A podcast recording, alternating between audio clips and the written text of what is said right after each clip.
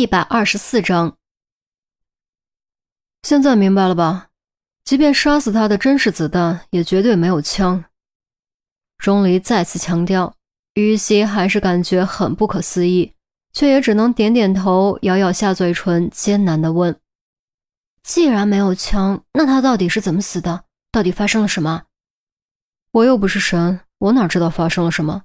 你去问问那个女的，看能不能找到其他线索。我要初步验尸，确定死亡时间和死亡原因。钟离说完，打开工具箱，取出温度测量仪和手术刀。见于西没动，做了个戳戳戳的手势，一本正经地说：“我要测肛温，你确定想看？”啊，不看不看，你动作快点。于西一阵恶寒，连忙快步离开。虽然他已经不是过去的自己，但给尸体。这种事情还是不看比较好，否则留下心理阴影可就麻烦了。骗你的你也信？我手术刀都拿出来了，怎么可能是测肛温？钟离撇撇嘴，居然罕见的笑了一下，开始给尸体测肛温。幸好于西没有听到这句话，否则不知道会作何感想。套房外间。于西掏出笔记本，在眼泪女对面坐下，清了清嗓子，用严肃却不失温和的口吻开始询问：“你叫什么名字？” 赵琴。赵琴一边抹泪一边回答：“你和死者张云发是什么关系？”于西上下打量赵琴的穿着打扮，心中已经大概有谱，只是不知道到底是秘书还是情妇。赵琴似乎有些羞于启齿，没有立刻回答，直到于西问第二遍，才吸了吸鼻子，低声说：“就是那种关系。哪种关系？”于西见赵琴头更低，严肃强调道：“现在人已经死了，还有什么说不出口的？你现在要做的就是配合我们调查，尽快抓住凶手，知道吗？现在人已经死了，还有什么说不出口的？”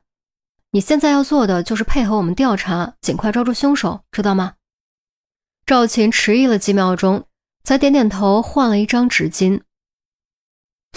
啊，我是艺校学生，张总给我钱，我给他我的身子，我不是卖身，我我只是包养。于西替赵琴说了出来，这种事当今社会并不罕见。像赵琴这种长得漂亮、身材又好、青春活力外加虚荣不自重的女学生，很容易沦为某些老总的包养情妇。赵琴肯定了于西的说法，头低得更低，显然知道这不是什么光彩的事。于西偷偷翻了个白眼，接着问：“你为什么会出现在这里？是张云发约你的，还是你约张云发的？”赵琴不笨，听到最后一句，猛一哆嗦，豁然抬头，急声道：“是张总约我的，真的，我可以给你们看我的手机，你们还可以去调查通话记录，真的是张总约我的。”于西接过赵倩的手机，翻了翻，随手放下道：“你不要激动，我只是例行询问而已。你如果不想被怀疑，就老老实实主动交代。”“好，嗯，我什么都说。”赵琴再不敢藏着掖着，老老实实将前因后果都倒豆子般倒了出来。原来事情是这样的：赵琴知道自己不可能一直做张云发的情妇，即便自己愿意，张云发也早晚会玩腻换人。所以赵琴一直在揣摩试探张云发的底线，凭借自己的资本，想方设法不断从张云发那里弄钱。以便离开张云发后能继续过富足的生活。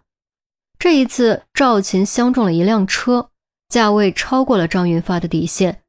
张云发能创立公司，家财万贯，怎么可能不知道赵琴的心思？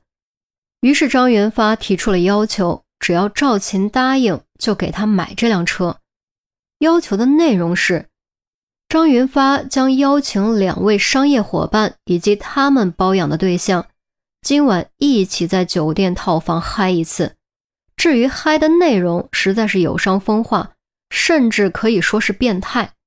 赵琴不太想答应，但他知道这也是张云发对他的试探。如果拒绝，以后再想要好东西可就难上加难了。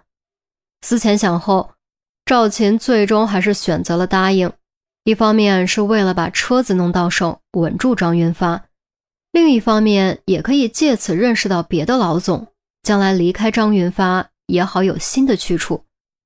接下来的事情就简单了，张云发定下套房，提前做准备。赵琴第二个赶到，结果进来后没看到人，找了半天，最后在浴室找到了张云发的尸体。我发誓，我说的都是真的，你一定要相信我。赵琴红着眼睛，不停地擦眼泪。于西听完一阵作呕，对赵琴的印象又差了几分。年纪轻轻的，为什么总想着奢侈享受？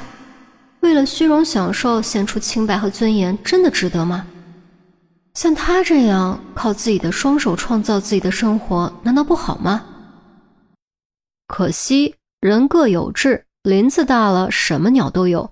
世界大了一样，什么人都有。你到这儿的具体时间还记不记得？于西耐着性子继续问。应该是晚上八点三十。赵琴看了下表。你肯定？